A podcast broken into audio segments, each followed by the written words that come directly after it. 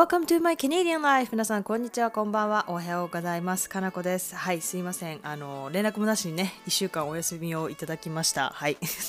最近ね、更新がすごいまばらで、本当にね、申し訳ないです。はい、早速ね、ライフアップデの方から入っていこうと思うんですけれども、えー、ちょっと過ぎてしまったイベントもいくつかあるんですがバンクーバーはですね、桜の木がすごく多いことでも有名なんですけれども、それにちなんだ、まあ、日系人が多いということもありまして、桜フェスティバルという名前にちなんでですねいろんなところでね日系のねお祭りを結構やってるんですよね。今月というかもう先週23週間ほど今が今月まで続くのかな。はい。なんですけれども私はですね行きたかったんですけれどもなかなかね天気がすごくそぐわずというかね寒いくてですねちょっとデブ症なところもありまして結局どこにも行ってないんですけれどももしね4月とかねこの時期に来るっていう方がいたらね是非ね参加してみてください。結構楽しいんじゃないかなと思います。なんかねソーシャルメディアでねネットとかで見るとみんなポンポンポンポン言っていてすごく楽しそうだったのでいいなと思いつつ私は家に引きこもっておりました。はい。ということでね日本もだんだん暖かくなってきて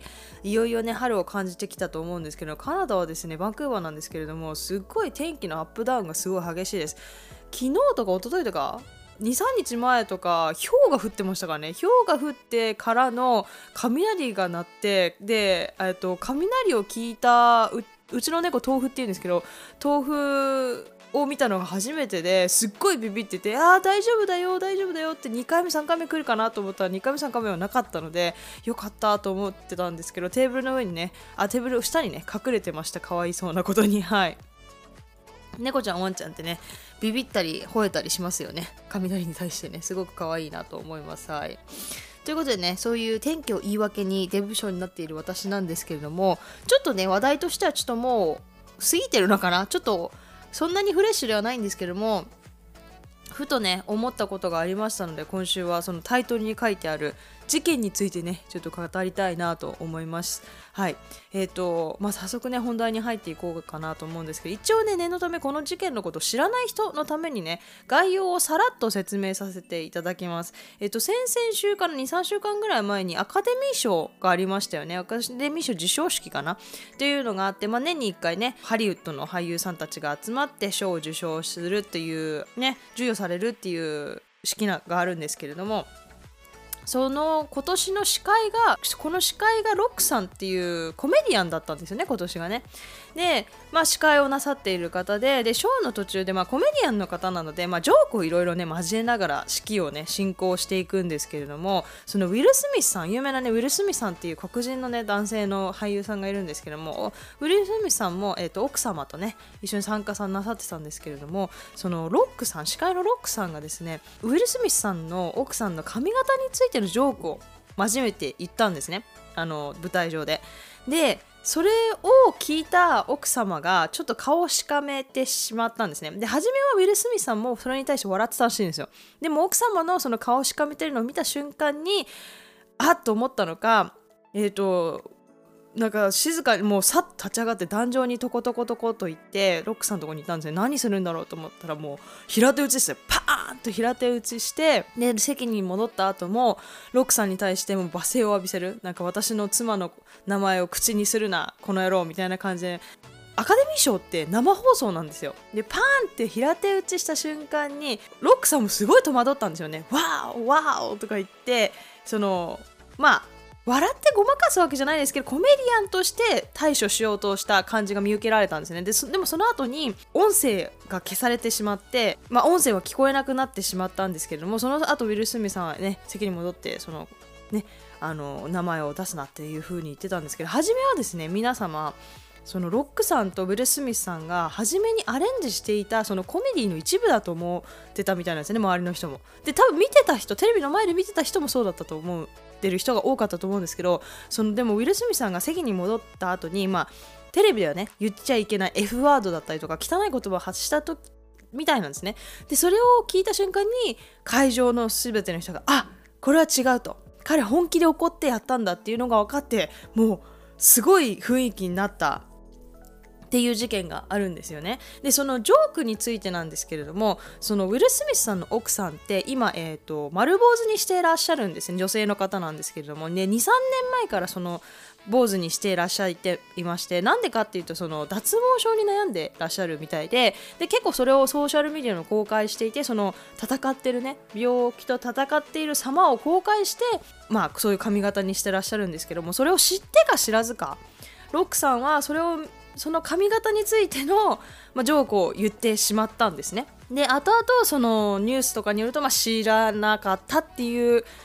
あの話があるんですけど、まあ、知らなかったっていうのはちょっとどうなんだろうかとは思うんですけどね司会の方で、まあ、今日昨日昨日今日ね頭を剃ったわけではなくてずっとね23年前から悩んでいるってことを公表していたわけなのででしかもねウィル・スミスさんの奥さんっていう方ですからそれだけでも結構有名な方なので、まあ、知らなかったっていうのは言い訳になるのかなって私もちょっと思ったんですけどもまあ知らなかったっていう説もあるみたいですね。ちょっと真実はちょっとよくわからないんですけれども。で日本でもねこれアカデミー賞見る人はいると思うのでニュースになったと思うんですけれどもで聞いたことがあるっていう人もいっぱいいたと思います。で私も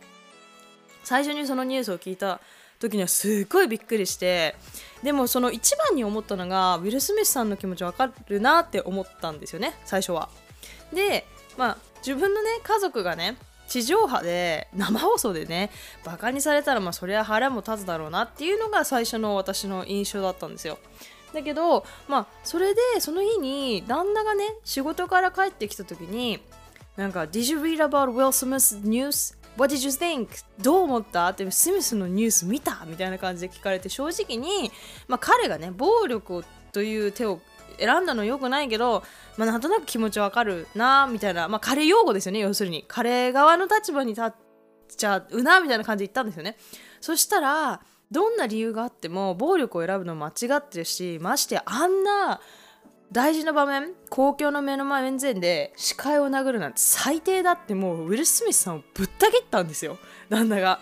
だからもうそっからね夫婦ディベートの開始ですよね。あ喧嘩じゃないんですけどこういうディベートは結構やっぱするんですよね。であの話してるうちに根本的な感覚は一緒だったんですよ。確かに暴力は確かに良くないよね。っていうところは一緒だったんですよ。っていうのとあと他人の病状を人前でジョークにすることもまあ確かに良くないよねっていうのはその2点についてはお互いにそうだねそれは良くないねっていう話だったんですけれどもどっちの方が悪いかっていう点においてはすごくズレがあって旦那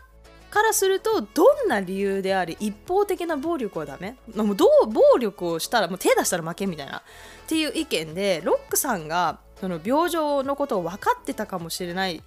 となんか少しなんか要するに旦那の方はロックさんが病状のこと知らなかったかもしれないじゃんっていうわけですよ。でじゃあ私がじゃあ病状もし知っててあのジョークを言ったとしたらじゃあスミスさんはの方が正しいって聞いてもやっぱりでもそれでもあの場で暴力は良くないって言っていたのでやはり根本的にその暴力を振るってしまうウィル・スミスさんが悪いっていう認識がね根本にあるようでした。であのすごく印象に残ったのがもしもね不快に思うのであればあの場では何も言わずに立ち去るべきだったっていうのも言ってたんですよねだからと思って、まあ、それが結構印象的で私はむしろまあ、暴力ももちろん最適な選択肢ではなかったことに同意しつつも、まあ、妻のね気持ちを守るためにあのウィル・スミスさんがした行動には理解できる部分もあるなって感じちゃったんですよね。だけどその旦那がその立ち去るべきだったって言った時にはあ確かにその方が確かに平和的ではあるが効果的？平和的でもあるし効果的でもある？だってねすごく1年1回の最大の式授与式であウィル・スミスさんみたいなね大俳優が立ち去ったら確かに効果的な抗議姿勢ではあるかもしれないなとは思ったんですよね。でもアメリカ人がやられた方が立ち去る。まあ、負けるっていうわけではないんですけれども負けるかのような行動をアメリカ人が取れるのかなっていうのも思いました。もちろんこれは偏見でそれが間違ってるとかっていうのではなくて自分が正しい方なのだから相手が去るべきという考えが北米にはね少しあるような気が私はするんですよね。もし間違ってたらねちょっと教えてください。でもちろんこれはね私の勝手な偏見と解釈が入ってるんですけれどもあの、まあ、自分が正しいのに自分が去らなければならないとか自分がその行動しなければいけないというのはなんだか尺だと感じてしまう感情もすごく理解できるなと思うんですよね。なのでウィルさんがその平手打ちをしたことにおいて立ち去らなかった気持ちはわかるなとは思うんですよね。席に戻るというか、まあ、自分は正しい、まあ、暴力したところは間違ってるんですけれども抗議したことは正しいと思ってるから、まあ、立ち去らなかった。であの場ですっと何も言わずに立ち去れるのは逆に日本人ぐらいじゃないかなって私は思ったんですよね。その日本の文化的にはあの場で立ち去ったところで負けという認識は北米ほどないと思うんですよ。でもちろん人にもよると思うんですけどなんか騒ぎを大きくすることよりもあのその平和、まあ、騒ぎを大きくすることを何よりも嫌う文化じゃないですか。だからそれが一番日本人らしい抗議姿勢になるのではないかなとすごく感じたんですよね。その時に。で、まあ、そんなこんなでねその旦那とのディベートが終わった後にふとふとこれは個人の考え方の違いだったのかそれとも文化的思想背景から来てる違いなのかなって思ったんですよ。まあ、個人的にもねあのいろんな意見はあると思うんですけどもで少しリサーチをしてみたら見事にね日本と北米でこの事件に対する反応が全く違ったんですよね。でもちろん両者賛否両論はありましたよ。北米でも悪いっていう人とい、まあ、まあまあ気持ちはわかるっていう人、ね、日本でもね、まあ、悪いっていう人とまあまあ気持ちはわかるよっていう両方の意見があったんですけれどもマジョリティどっちがどっちで多いのかっていうのを見ると顕著にね違いが現れてたんですよ。でたまたまかもしれないんですけどそれが私たち夫婦と同じ別れ方だったんですよね。で日本側でのリサーチをするとやっぱりウィル・スミスさんを擁護する意見だったりとか理解を示す人のコメントが多くって一方アメリカとかカナダでは、まあ、ウィルさんのね暴力に対する批判コメントがねすごく多く見受けられたんですよね。でカナダに住んで結構経ってると思ってた私なんですけども改めてやっぱ私は日本人なのかなってそれを見てね思いました。まあ当たり前なんですけどその人種差別とか平等に気をつけているカナダやアメリカではやっぱり人種や権力やお金を持ってる人がする行動にはかなりね敏感な感じがします。なので何人であろうとその暴力をした方が負けっていう意識は日本人よりも強いかもしれないです。で何よりもウィル・スミスさんのような名声もねお金もある人間がすることですから彼を擁護することによってての批判の可能性もありえるんですよね。だからそのアカデミー協会の方も彼のしたことをちゃんと批判していてあの実際ウィルも会合で自ら脱退しています。でこれがこの脱退がもしもしかすると教会から進められたことかもしれないですし、まあ、ネブリ・スミスさんがいや自分から脱退しますって言ったのかよくわからないんですけども一応ねあの公共の情報としては、まあ、ウィル・スミスさんが自らね脱退したということなんですけれどもその印象関係の理由からか多くの著名人もね彼の行動を否定するねコメントを残してるんですけれどもアカデミー会場の会場ではですね彼のそばに行って彼を落ち着かせる彼話の内容はわからないのでちょっとあれなんですけど彼を落ち着かせているような彼を励ますようなあの行動をしているような著名人のの人が多くいたのも事実なんですよね。だからもちろん本当にそう思ってるから、まあ、彼を批判してるっていう人もいると思うんですけれども逆にこれを機会を使って、まあ、PR 目的でねそういうコメントを残してるセレブもいるのかなとちょっと感じてしまいました。じゃあじゃあこの顕著な違いが出た時にじゃあなんで日本はねそのウィルスミスさんの暴力に同情的なんだろうって思ったんですよねで私もなんで自分もそう思ってるじゃないですかだけどなんでって聞かれるとちょっと言葉にして説明できないなと思ったんで少しまあ調べてみたんですよねそしたらまあちょっと納得できるような答えがあったのでまあ正解かどうかは置いといて紹介します。でその一つがその日本の根底に隠れている女性は守られるものっていう潜在意識なんですよね。で日本って先進国の中でも男女平等っていう部分で見ると本当に一番下ぐらいもう発展途上国よりも下ぐらいに近い現状で女性がまだまだ他国に比べると、まあ、守られなきゃいけないっていう存在っていう意識があるのかなと思いました。でこれは私も、まあ、肌で感じていて完全な偏見ではあるんですけれども多くの日本の男性は日本女性のか弱い部分を見たりして、まあ、守りたいと思う。ことでその女性に魅力を感じたりプライドをくすぐられたりすることが多いと思うんですけどカナダや北米まあ多分南米でもそうなんですけどどちらかというと精神的に独立した、まあ、精神的に強い女性が好まれるような感じがしました。もちろんね好みの問題でその性格がね強くなってしまうのやはあのやはり精神的に独立した女性っていうのはもちろん好みの問題でそういうじゃない女性を好いてる人男性もねもちろんいるとは思うんですけれども外国人男性にモテる方法っていうエピソードについても話してるんですけど日本人男性に魅力日本人男性に魅力的に映る女性と北米や欧米人男性に魅力的に映る女性っていうのはだいぶやっぱり違うんですよね。でこちらでは日本でいうか弱い可憐な女性はむしろ弱々しい独立できていないなんか子供っぽい女性っていう風にネガティブに取られる可能性もあるんですよね。もちろんそうじゃない場合もあるんですけどもあのそういう可能性もあるんですよね。で私はもともとなよなよしている人が苦手なのですよね。でもともと長子、まあ、長女なので、まあ、そういうあの強気な性格だったっていうこともあって、まあ、もしかすると今の旦那とちょっと波長が合うのかなっていうところもあるんですけれども、まあ、もちろんこの理論がね全てに合うわけではないんですけれどもそのだから日本人の根本にある女性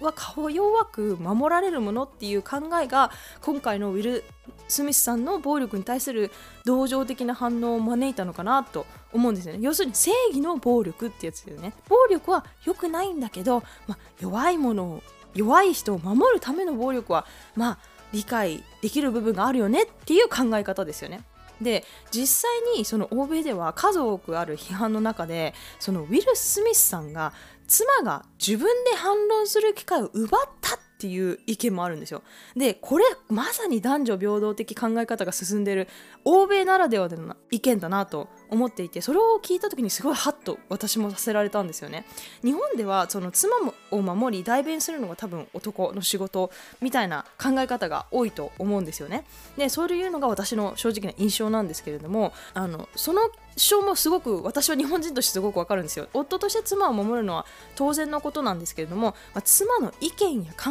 えを尊重し彼女が自分で自分を守ることをサポートすることっていうのもまた妻を守ることだっていう考え方がその欧米的考え方なんですよね。要するに男女平等性別で分けるのではなく妻を一人の人間としてその尊敬するっていうことですよね。だからこれは私もすごく賛同していてそのウィルさんの暴力には完全反対ですし、まあ、奥さんがね反論することをスマートにサポートすることが今考えると確かにベストだったんじゃないのかなとも思うんですよね。もちろんね感情的になってしまうのが人間ですしその結果ね暴力という最悪の選択肢を取ってしまったのでそれも、まあ、また人間らしいミスだとは思うんですよね。ラッキーなことに幸運なことにロックさんもその怪我っていうのはしてないないので、まあ、相当痛かったと思うんですけどね。怪我人は出ていないっていう部分ではその、まあ、間違いだったっていうのをウィル・スミスさんもすごい謝罪してますので後日ね。あの本当に申し訳なかったと言ってますのでそのミスだったっていうのは認めてるわけなんですよね。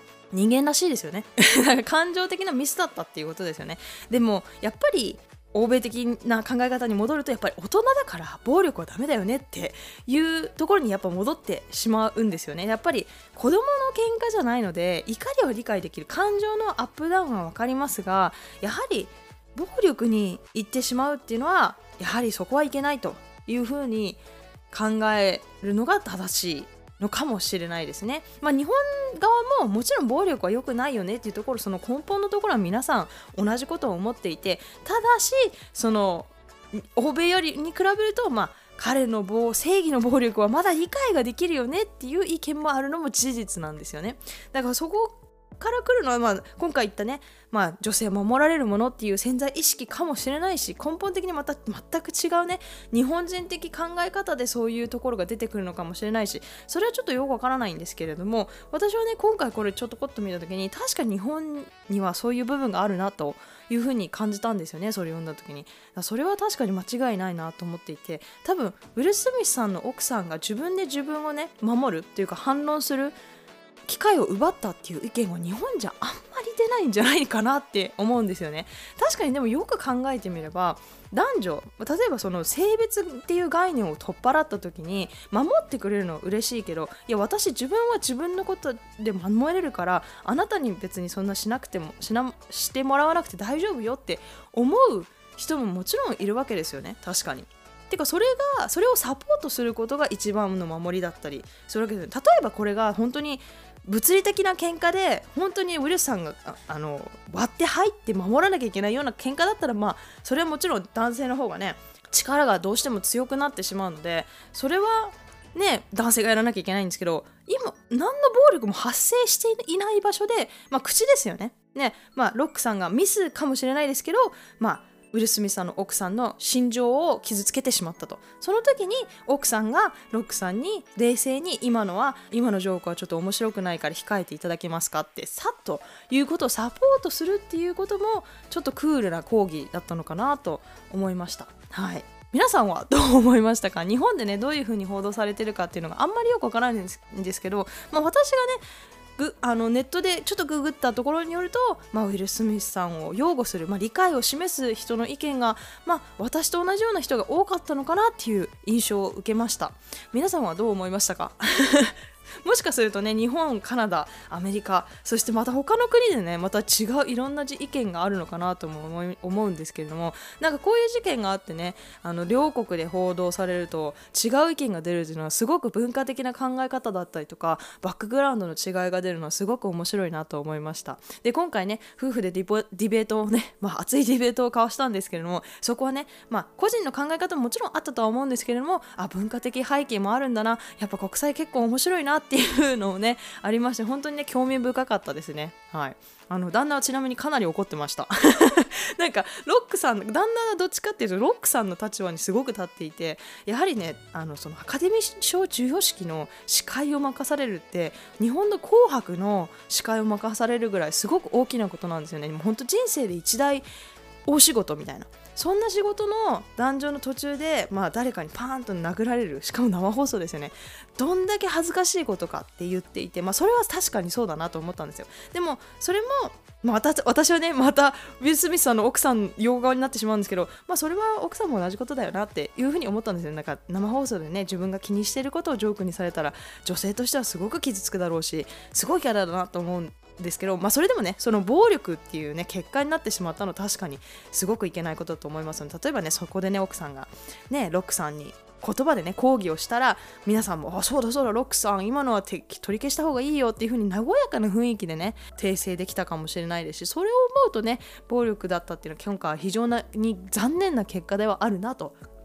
確かにね思いました。はい。ということでねこの私の勝手な意見だったんですけれども皆さんはどう思いましたでしょうか？あの意見やね感想等々はございましたら概要欄にいつも通り E メールアドレス Twitter お便りフォームすべて載せておきますので好きな方法でご連絡いただければなと思います。はい。えっ、ー、と Apple Podcast で聞いてくださってる方はですね星5つつけてくださくださると本当に励みになるのでどうぞよろしくお願いいたします。では今今週もご清聴本当にありがとうございました。Thank you all so much for listening. I hope you have a wonderful week and see you all on my next podcast. Thank you very much.